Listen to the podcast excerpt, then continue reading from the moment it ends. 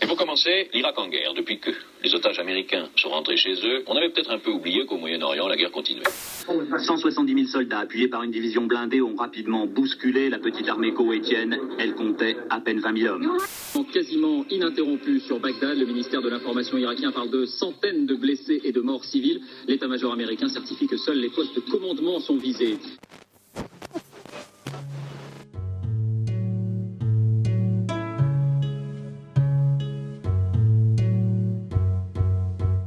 Bienvenue dans l'épisode 8 de L'Orient à l'envers, consacré à l'Irak. Délimité à l'est par l'Iran, au nord par la Turquie, à l'ouest par la Syrie et la Jordanie, et au sud-est par l'Arabie saoudite et le Koweït, ce pays de 40 millions d'habitants regroupe aujourd'hui une diversité ethnique, religieuse, confessionnelle, mais également linguistique.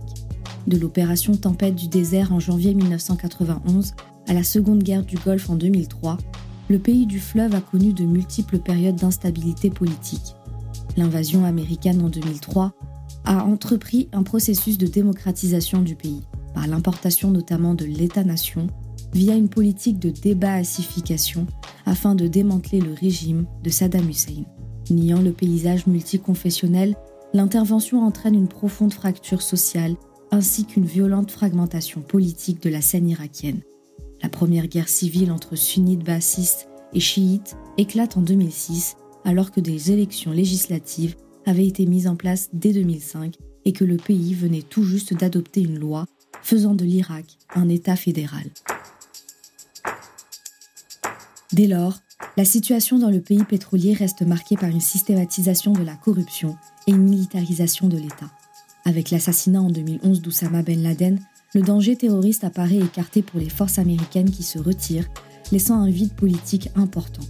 Sur fond d'instabilité politique, de guerre civile entre communautés et de désengagement des troupes américaines, le pays voit l'arrivée de nouveaux acteurs régionaux non conventionnels, tels que Daesh, dès la fin de l'année 2013. Ces derniers occupent alors un territoire à cheval sur l'est de la Syrie et l'ouest de l'Irak et persécutent chrétiens et yézidis, alors obligés de fuir vers le Kurdistan irakien. Aujourd'hui, malgré les ambitions du Premier ministre Mustafa al-Khazimi de redonner une place à l'Irak sur la scène internationale, le pays n'a jamais été aussi fracturé. En 2021, le centième anniversaire de l'État irakien est traversé par un profond sentiment d'injustice sociale. La nouvelle génération est à la tête du mouvement de contestation initié en octobre 2019 et par-delà même pose le constat de l'échec politique. Retour sur l'itinéraire de l'État irakien.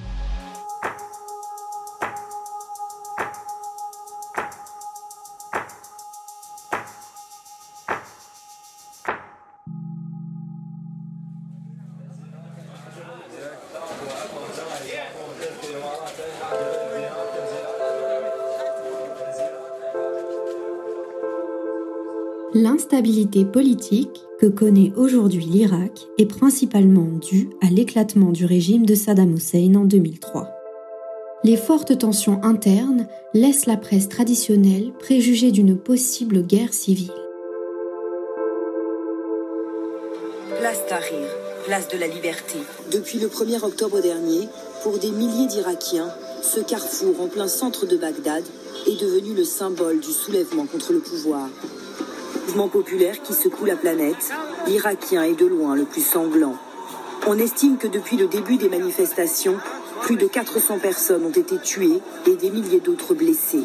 Je suis venu pour protester car nous avons perdu notre pays. Nous cherchons notre nation. Je ne veux pas des terres, de l'électricité ou de l'eau. Je veux juste la liberté. Nous sommes venus pour renverser le gouvernement, pour forcer le gouvernement d'Adel Abdelmadi à démissionner. Ferhat Alani, grand reporter irakien et lauréat du prix Albert Londres, auteur de Parfums d'Irak, revient pour nous sur la révolution. On est rapidement euh, tombé dans une guerre civile en, en 2006 notamment entre des milices chiites et des milices sunnites, ce qui a conduit à la milicisation de l'État où l'armée et la police n'étaient tellement pas développées, tellement pas respectées que des milices ont dû appuyer le gouvernement, des milices en l'occurrence chiites, mais pas seulement, des milices sunnites également qu'on appelait Al-Sahwa à l'époque. Et donc on s'est retrouvé, pour faire un bond en avant très rapide, euh, on s'est retrouvé en 2019 avec un État qui n'est pas capable de prendre en charge la sécurité des Irakiens sans passer par ces milices. Et même si cet État irakien veut se débarrasser des milices, ces dernières sont devenues tellement puissantes, tellement politisées et tellement militairement fortes qu'on ne peut plus envisager l'Irak sans elles.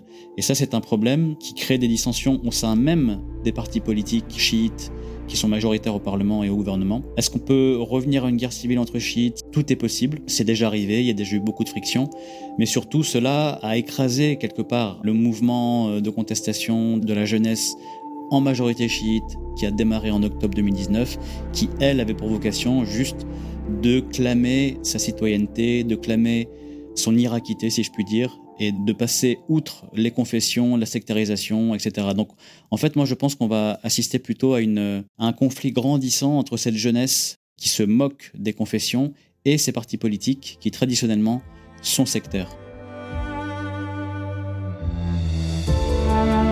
Pour Hicham, réfugié irakien en France, l'esprit de la révolution perdure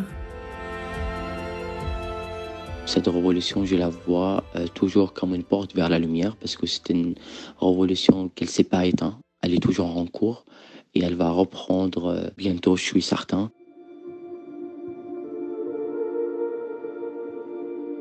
Deuxième point, par rapport aux médias en France, comment elle avait diffusé ce qui s'est passé en Irak à, l'époque. Alors moi j'ai entendu très peu de chaînes télé françaises parler de ce qui s'est passé en Irak. Ça fait mal au cœur de, voir que la France, c'est un pays bien sûr considéré comme cinquième force mondiale. En Irak, il y a des répressions majeures par le gouvernement. On entend très peu télé parler de ce qui se passe là-bas. On n'a pas vu de soutien, on va dire, politique de la part de la France par rapport à ce qui s'est passé en Irak. Malgré tout ce qu'on a diffusé, malgré voilà le mouvement ou les manifestations qu'on avait fait ici en France et en Europe, bien sûr. Voilà en fait le résultat de quatre mois de révolution, c'était 800 morts, plus que 20 000 blessés, on ne connaît pas du tout euh, jusqu'à l'heure actuelle le chiffre exact du nombre d'arrestations. Et après la révolution, comme vous le savez, il y avait une série d'assassinats, commençant par euh, une personne influente euh, qui s'appelait Hicham el-Hashimi. Voilà, il y en avait d'autres bien sûr qui ont été assassinés. Et les personnes qui étaient aussi très engagées, on trouve certains parmi eux, ils étaient obligés de quitter l'Irak parce qu'ils ont été menacés on le trouve en ce moment partout dans le monde, que ce soit voilà, dans les pays voisins comme la Turquie. Lucille Wasserman, journaliste correspondante basée à Bagdad pour France 24, analyse les tensions au sein des différents partis chiites. Ce qui est sûr, en tout cas, c'est que les tensions au sein de la communauté chiite, majoritaire donc en Irak, et qui se partagent principalement le, pouvoir depuis 2005, ces tensions-là sont effectivement très importantes aujourd'hui. Parce que on a deux groupes adverses, celui de Moqtada Sadr d'un côté et celui des pro-Iran pour schématiser de l'autre. Ces deux camps euh, sont très puissants, avec deux bases partisanes euh, extrêmement importantes dans le pays, et que ces deux groupes, eh bien, aujourd'hui, ne veulent plus vraiment euh, se partager les rênes du pouvoir, comme cela a toujours été le, cas dans le passé. Et c'est cela qui crée effectivement une crainte d'un affrontement inter-chiite en Irak.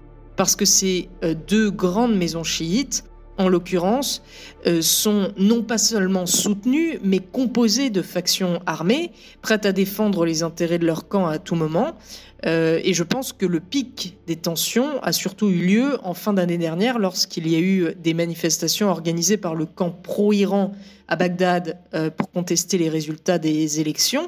À cette période, on a vu des affrontements hein, entre ces manifestants et les forces de l'ordre.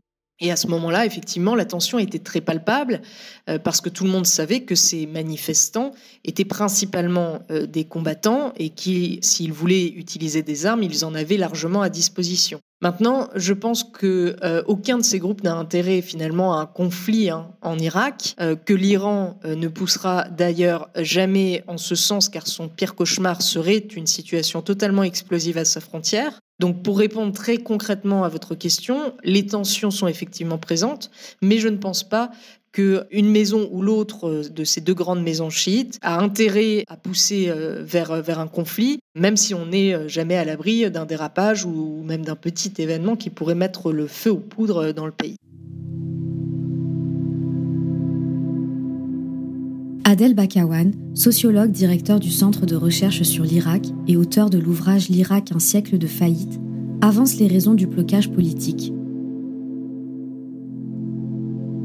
En conséquence, il devait avoir une nouvelle Assemblée nationale, un nouveau président et un nouveau gouvernement pour traiter les dossiers urgents, très très urgents, extrêmement urgents, comme le, retour de Daesh, l'offensive turque dans le nord, la milicisation de l'État et de la société, la faillite économique, les interventions des différents pays de la région en Irak, le manque de services, etc., etc. À ce jour-là, on est le 17 février, n'est-ce pas, 2022, nous n'avons pas encore un gouvernement. Ils n'ont pas encore un président de la République. Pourquoi? Parce que tout simplement, l'Irak est profondément fragmenté profondément divisé, divisé à l'échelle communautaire, à l'échelle ethnique, à l'échelle confessionnelle, à l'échelle linguistique, à l'échelle culturelle, à l'échelle même territoriale. Tout d'abord, confessionnelle. Vous avez des chiites qui ne parlent pas aux sunnites. Hein. Vous avez à l'échelle ethnique des arabes qui ne parlent pas aux kurdes. À l'échelle euh, idéologique, vous avez des chiites pro-iraniens qui ne parlent pas aux chiites nationalistes irakiens. À l'échelle euh, des Kurdes, vous avez des Kurdes du Piedaka qui ne parlent pas aux Kurdes de l'UPK. Vous avez les sunnites euh, pro-iraniens qui ne parlent pas aux sunnites pro-turcs et pro-arabes, notamment les pays du Golfe. Autrement dit, il y a les divisions dans les divisions. Et toutes ces divisions-là bloquent la formation de ce gouvernement et la nomination d'un président de la République.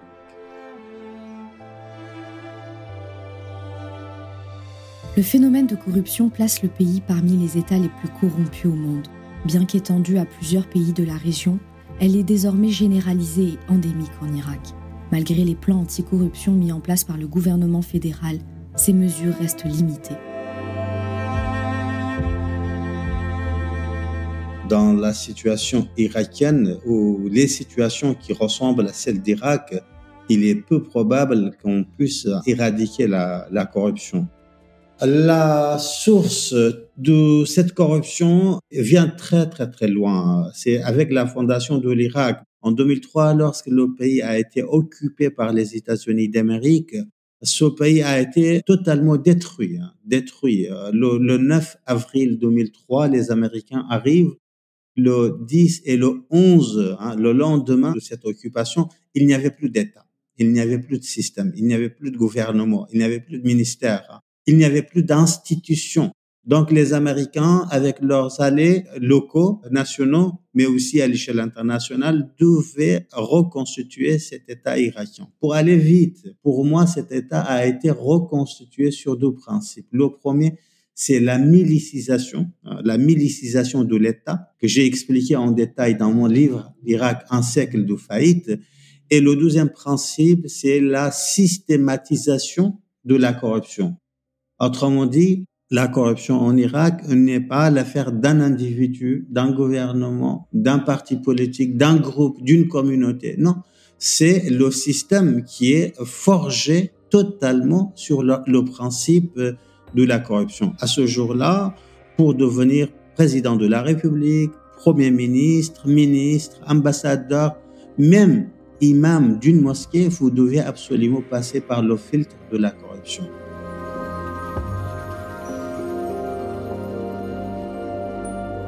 19 ans après l'invasion de 2003, le système reste le même.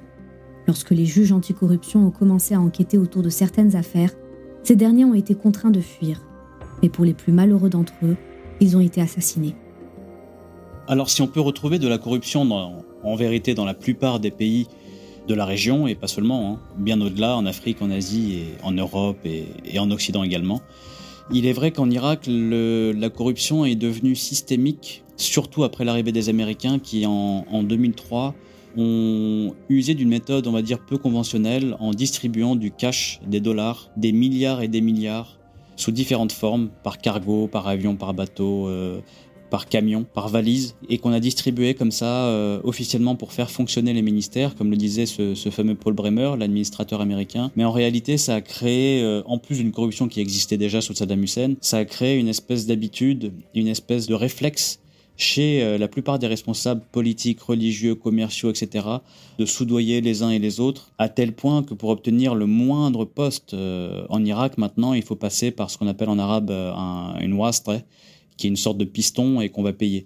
Ça, c'est pour la corruption la plus basique, mais ayant moi-même fait une enquête récemment pour Mediapart euh, sur la corruption en Irak, et notamment à travers différents épisodes, dont la distribution de ce cash américain, mais qui en fait était un cash qui provenait d'un fonds irakien euh, hérité de l'embargo et, du programme pétrole contre nourriture, qui a été euh, envoyé sans l'aval du Congrès parce qu'il n'en avait pas besoin, puisque l'argent était irakien ces milliards et, milliards de dollars ont été euh, dilapidés dans différents projets, dont 90% des cas n'ont jamais euh, abouti, et a créé une espèce de culture, on va dire, ultra majoritaire de corruption dans le pays qui va être très difficile euh, de se débarrasser. J'appelle pas ça un gouvernement ou des gouverneurs, en fait, c'est des mafieux ou des criminels.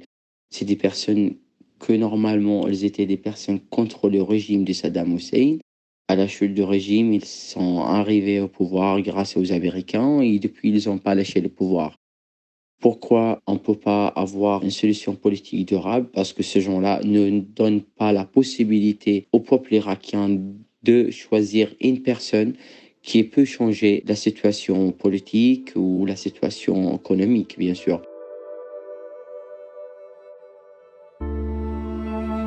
Pour mieux comprendre les instabilités politiques qui traversent l'Irak, il faut remonter à 2003.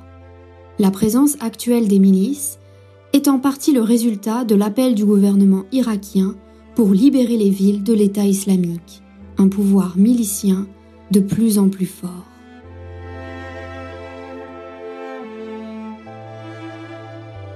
Alors en fait, il n'est pas possible de parler d'éclatement euh, du régime de Saddam Hussein en 2003 sans évoquer les deux mesures phares prises par Paul Bremer, qui était l'administrateur américain à l'époque, qu'on surnommait également le gouverneur de Bagdad, tellement son pouvoir était absolu. Ces deux mesures qui, à mon sens, étaient les deux plus grandes erreurs prises par l'administration américaine, par cet administrateur, en l'occurrence Paul Bremer, avec l'aval de ses chefs, qui a été deux terribles décisions. La première, ça a été la débaassification, en référence au parti Baas de Saddam Hussein, mais surtout à la dénazification euh, après la Seconde Guerre mondiale mais surtout le démantèlement de toutes les institutions irakiennes en passant par l'armée, la police, les cadres, les ingénieurs, les professeurs, etc.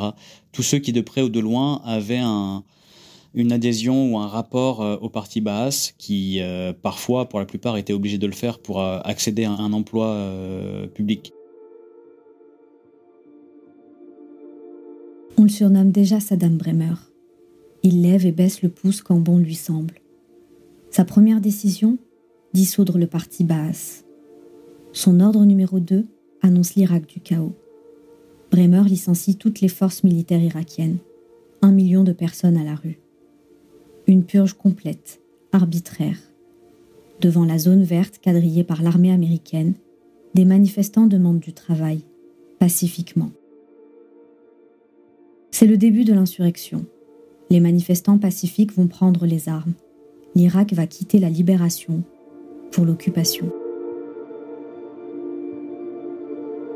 Et ça, ça a créé quelque chose de catastrophique parce qu'on est passé d'un État ultra sécuritaire, celui de Saddam Hussein, un vide, à une vacuité politique et sécuritaire du jour au lendemain. L'État irakien est devenu une coquille vide qu'il a fallu remplir avec euh, de l'incapacité, avec de l'incertitude, avec des gens qui n'étaient pas qualifiés, et surtout une espèce de mosaïque comme ça, euh, symbolique et cliché euh, de ce qu'était l'Irak aux yeux des Américains, c'est-à-dire avoir une majorité chiite, forcément, avoir une minorité sunnite, avoir une minorité kurde, avoir une représentation comme ça assez, assez simpliste en fait de la complexité irakienne. Et donc ça a complètement bouleversé la cohésion sociale et politique.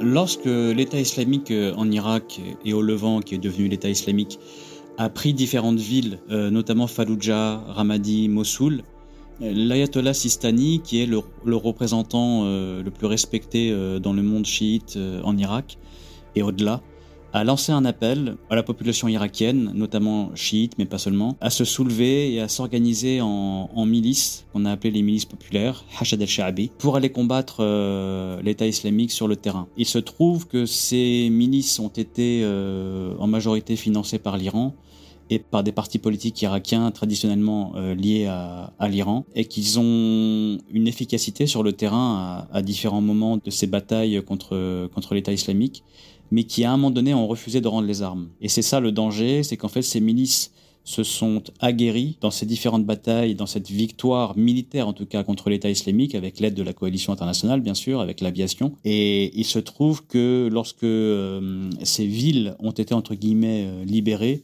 ces milices sont restées. Parfois elles ont occupé ces villes, parfois elles sont revenues à Bagdad fortes d'une expérience militaire qu'elles n'avaient jamais eue avant et qui se sont rapidement, au lieu encore une fois de rendre les armes, organisées en mouvements politiques et qui ont influencé le gouvernement euh, irakien. Et depuis 2014, elles prennent un poids inquiétant, encore une fois au gouvernement, au parlement, mais aussi dans la société irakienne parce qu'elles se mêlent également des mœurs parfois, euh, jusqu'à tuer, kidnapper. Elles ont été également euh, utilisées pour réprimer les contestations de cette jeunesse irakienne qui a démarré en octobre 2019.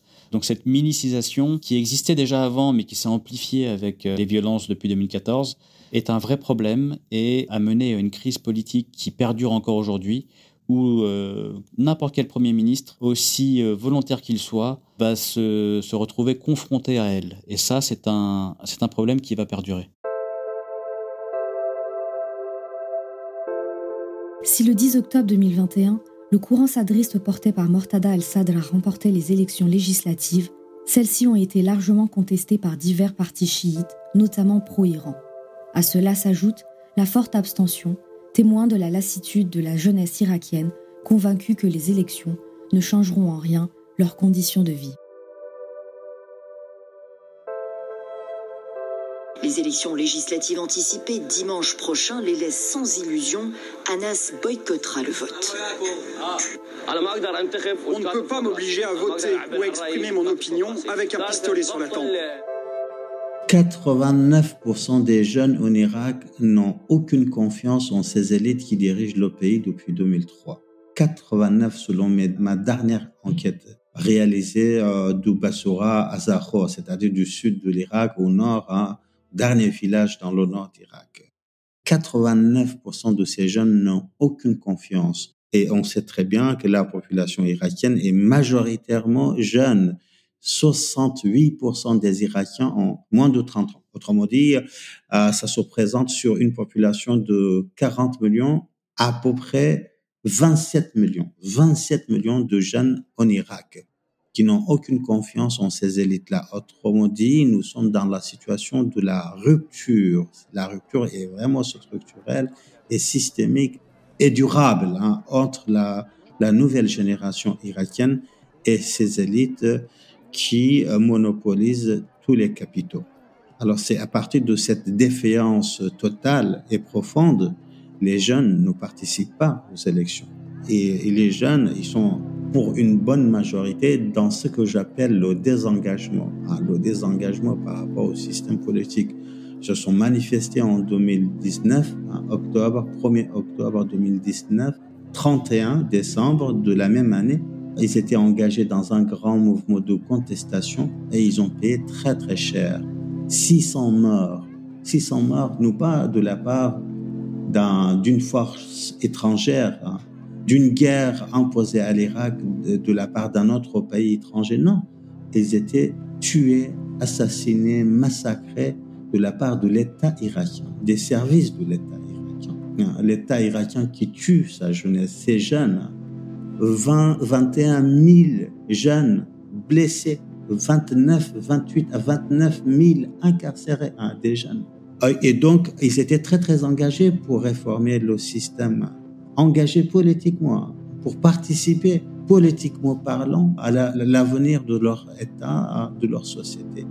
Mais la réponse était la répression totale. Depuis, il y a une bonne majorité de ces jeunes-là hein, qui sont entrés dans le désengagement. Désengagement dans quel sens? C'est que je me concentre sur moi-même, sur mon individualité, sur ma subjectivité, sur ma vie privée, sur mon emploi, euh, si, cela est possible, sur mon réseau, et j'abandonne ce monde politique tellement sale, tellement corrompu, qui n'est pas réformable. Oui, il y a sans appel un véritable rejet du système politique en Irak, euh, qui ne date d'ailleurs pas seulement de cette élection, hein, on l'avait déjà constaté en 2018.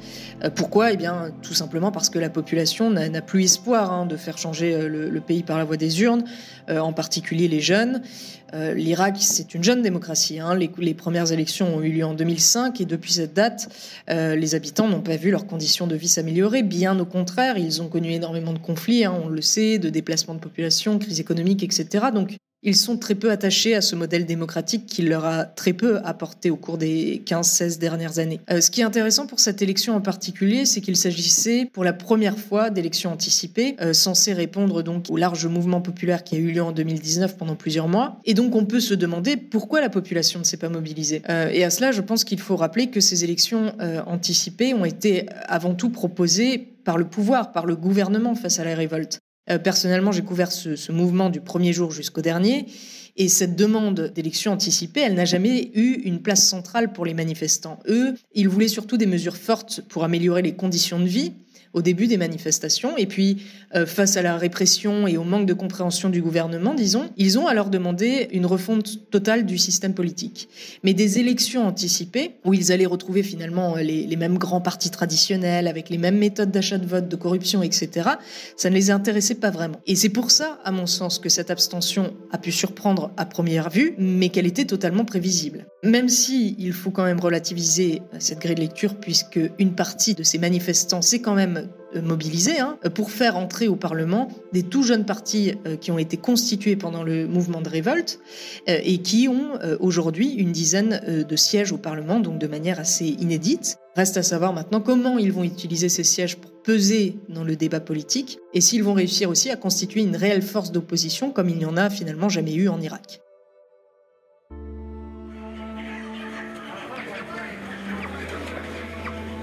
On les appelle les Arabes des marais ou Mahadans. Ils vivent au sud de l'Irak, dans la région des grands marais du delta du Tigre et de l'Euphrate, là où l'on trouvait jadis le jardin d'Éden. Paradis perdu puisque les fameuses terres marécageuses de Chebayesh sont menacées, une sécheresse inédite causée par le changement climatique, la pollution et les barrages. La crise environnementale touche de façon massive le Moyen-Orient. Entre recul économique et questions sur la géopolitique de l'eau, l'Irak est confronté directement aux conséquences de cette crise multiple, entraînant à la fois hausse de la pauvreté et migration forcée. Le journaliste Ferat Alani revient sur deux points essentiels.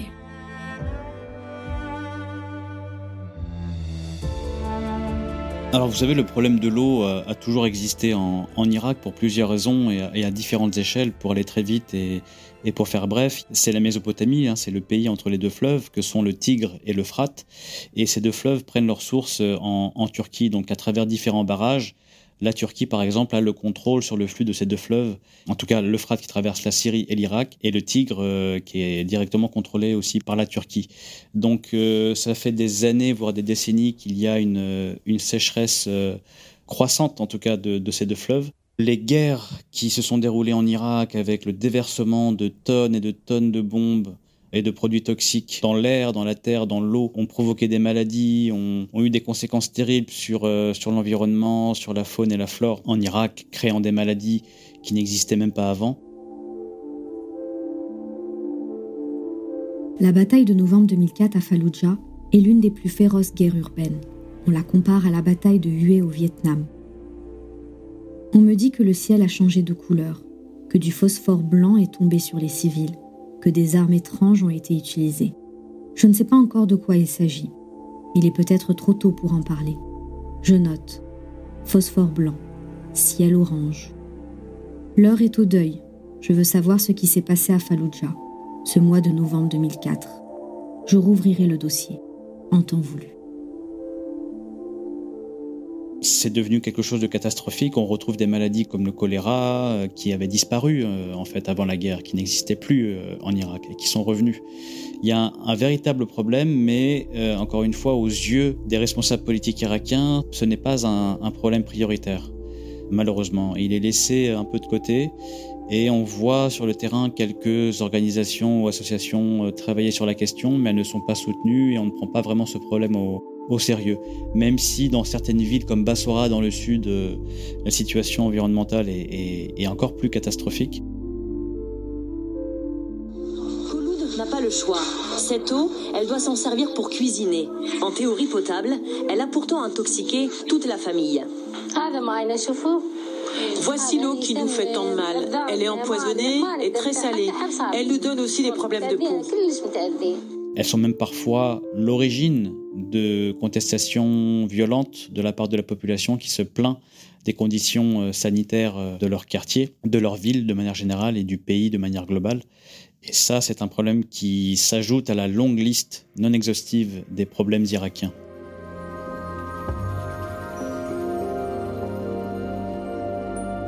Oui, les conséquences de cette crise, elles sont évidemment nombreuses et visibles, surtout à Bassora, qui est la ville d'Irak qui souffre le plus de la crise environnementale. Hein. Euh, d'abord, on voit de plus en plus d'habitants qui partent ou qui veulent partir de la région parce que les étés sont devenus invivables et qu'ils n'ont pas accès à l'eau potable ou euh, que l'eau qu'ils reçoivent pour se doucher, par exemple, ou pour l'entretien de la maison, cette eau-là est extrêmement polluée à cause d'un manque de traitement et son utilisation peut parfois provoquer des maladies graves. On voit également les terres agricoles se réduire comme peau de chagrin dans la région parce que les agriculteurs n'ont pas suffisamment accès à l'eau pour arroser, sinon à une eau, encore une fois, polluée ou extrêmement salée parce qu'elle remonte du golfe Persique. Euh, et cette eau-là détruit évidemment les cultures et empoisonne les animaux. Donc beaucoup d'agriculteurs ont perdu une grande partie de leurs ressources ces dernières années et quand on sait que 70% des habitants de la région dépendent de l'agriculture, c'est évidemment désastreux pour euh, toute la zone. Donc l'impact environnemental à Bassora, il est là, il est visible depuis des années et il ne va d'ailleurs que s'aggraver. Parce qu'on voit que même quand la situation s'améliore légèrement, comme on l'a vu en 2019 lorsqu'il y a eu une très bonne saison des pluies en Irak, eh bien les autorités n'ont pas profité de ce répit pour tenter de mettre en place des solutions. Euh, j'ai fait des reportages sur place à cette période hein, et on nous disait que tout allait bien parce que les pluies avaient rempli les réservoirs et quand on leur demandait oui mais qu'est-ce qui va se passer quand il ne pleuvra pas assez comme c'est très souvent le cas euh, en Irak, on avait le droit à des réponses très vagues sur des projets euh, lancés il y a des années et qui en réalité sont, sont toujours au point mort et qui ne servent à rien. Donc cette crise va forcément s'aggraver à cause du réchauffement climatique d'une part et à cause de la mauvaise gestion des autorités d'autre part. Ça va forcément provoquer de l'instabilité dans le pays, car cela signifiera des déplacements de population. Personne n'a envie de vivre dans, ces conditions, surtout quand il fait 53-54 degrés l'été. Euh, de la pauvreté, parce que beaucoup d'agriculteurs vont perdre leurs terres et leur travail. Il y aura aussi, de fait, de moins en moins de produits agricoles produits dans la région, ce qui va toucher tout l'Irak. Et puis, évidemment, de la colère au sein de la population et donc euh, des mouvements sociaux.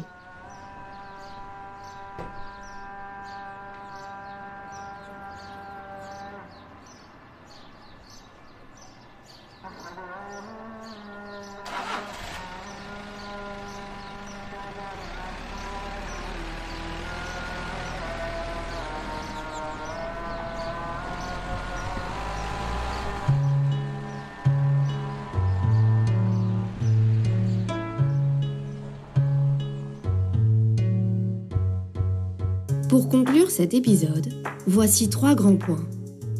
En Irak, aujourd'hui, les milices chiites pro-iraniennes ont pris le contrôle total du sud du pays.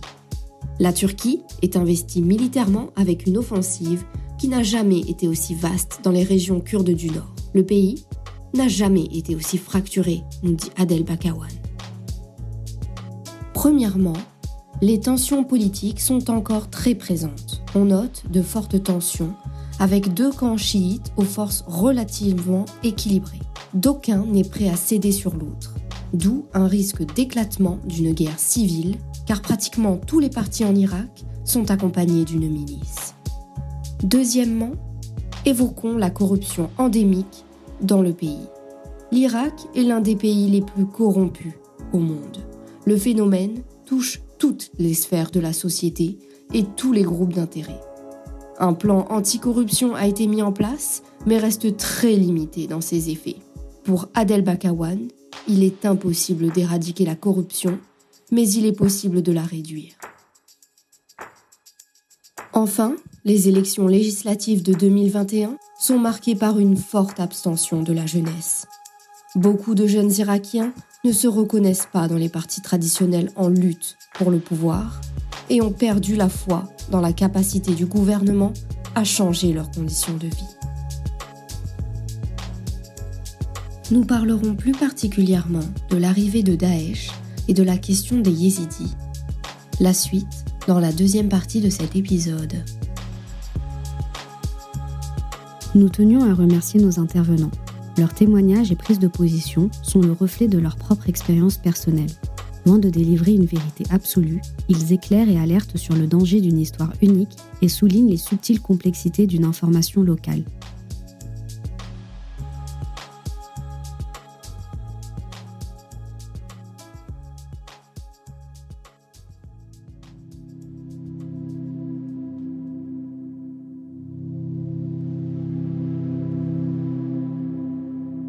Aujourd'hui, le pays est en morceaux, divisé. Un terrain de guerre entre groupes armés soutenus par des puissances étrangères. Ce soir, j'ai l'occasion de les regarder dans les yeux et de leur dire ce que je pense. Je leur dis que la liberté ne s'impose pas, qu'ils ont libéré mille dictateurs en voulant en abattre un, qu'ils ont détruit un pays sur la base d'un mensonge, qu'ils en ont fait un terrain de guerre entre groupes armés, soutenus par des pays étrangers pas vraiment amis, qu'ils ont fait plus de mal que de bien, et que, effectivement, il n'avait rien à faire ici. Que l'Irak dont j'ai rêvé enfant, celui que mon père a tant aimé, l'Irak traversé par le fleuve, l'Euphrate, dont je porte le nom, je l'ai perdu. Le parfum d'Irak par Ferat Alani aux éditions Nova.